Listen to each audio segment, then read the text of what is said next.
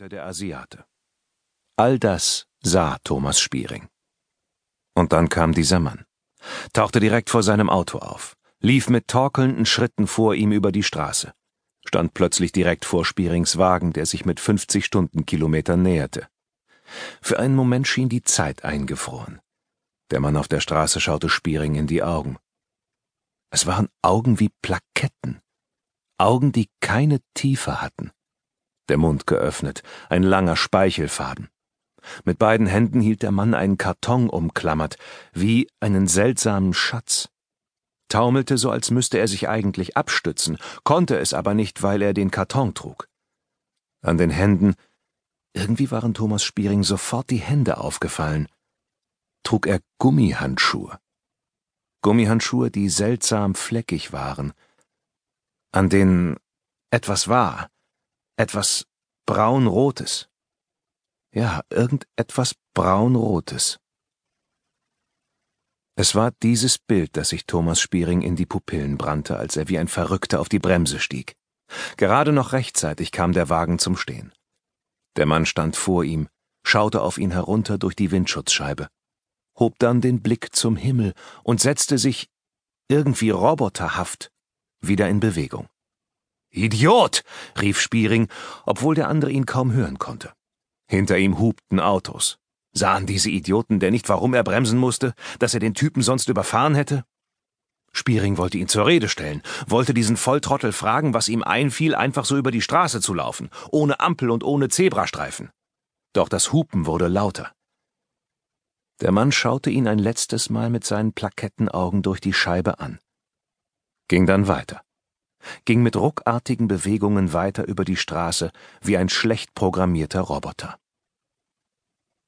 Spiering fuhr weiter, sah aus den Augenwinkeln einen LKW auf der anderen Straßenseite, beschleunigte. Es lag nicht nur an dem ungeduldigen Hupen der Autos hinter ihm, dass er weiterfuhr. Es lag nicht nur daran, dass er es eilig hatte und eigentlich schon längst zu Hause sein sollte bei seiner Frau, die zuletzt mit dem Wagen gefahren war und den Rückspiegel anders eingestellt hatte. Es lag auch daran, dass der Mann ihn angeschaut hatte und wie er ihn angeschaut hatte. Das hatte Thomas Spiering gereicht. Als er etwa 50 Meter gefahren war, hörte er den Knall. Dämliches Datenschutzgequatsche, sagte Kriminaldirektor Winterfeld, während sie die Treppe hinunterliefen. Draußen vor dem Hauptquartier des LKA 1 in der Keitstraße zündete er sich einen Zigarillo an und paffte in die dämmerige Herbstluft. Clara Vidalis, Hauptkommissarin am LKA 113 und Expertin für Forensik und Pathopsychologie, folgte ihm. Hermann ebenfalls. Das LKA 1 war zuständig für Delikte am Menschen, ebenso Kinder- und Jugendpornografie. 260 Beamte, die nichts anderes machten, als den schlimmsten Abschaum der Gesellschaft zu jagen. Und die, wenn selbst sie nicht mehr weiter wussten, die Mordkommission 113 anriefen. Die Mordkommission 113, die am Tempelhofer Damm saß. Winterfelds Truppe, zu der auch Clara gehörte und die eng mit dem LKA 1 zusammenarbeitete. Jost Bohnstra kam ihnen schnaufend hinterher. Bohnstra mit rotblonden Haaren und einem trotz seiner 55 Jahre jungenhaften Gesicht war auf Dauer Diät und deshalb bei dauerhaft schlechter Laune. Morgens nahm er nur sein sogenanntes Single-Frühstück zu sich, schwarzer Kaffee und Zigarette. Dünner wurde er dadurch trotzdem nicht, vielleicht weil gerade das Frühstück die Mahlzeit war, an der man am wenigsten sparen sollte, selbst wenn man das Ziel hatte, Gewicht zu verlieren. Er zupfte sich das Hemd zurecht, das sich über seinen Bauch spannte, und zündete sich eine Zigarette an. Probier mal die Marine-Diät, hatte Winterfeld ihm vorhin gesagt und auf seinen Bauch geklopft. Bohnstra hatte ihn irritiert angeschaut. Einfach die nächste Uniform eine Nummer größer bestellen. Bohnstra hatte das nicht witzig gefunden. Sie sind mal wieder am Nichtrauchen?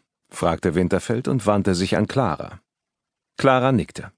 Im Moment ja. Irgendwas muss ich auch mal richtig machen. Dir gefällt der Datenschutz nicht?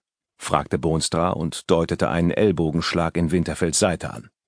Bohnstra war Holländer und arbeitete eigentlich bei Europol in Den Haag, hatte aber für das LKA einige Computerschulungen übernommen, sowie diese Datenschutzschulung, die heute in der Keitstraße stattfand.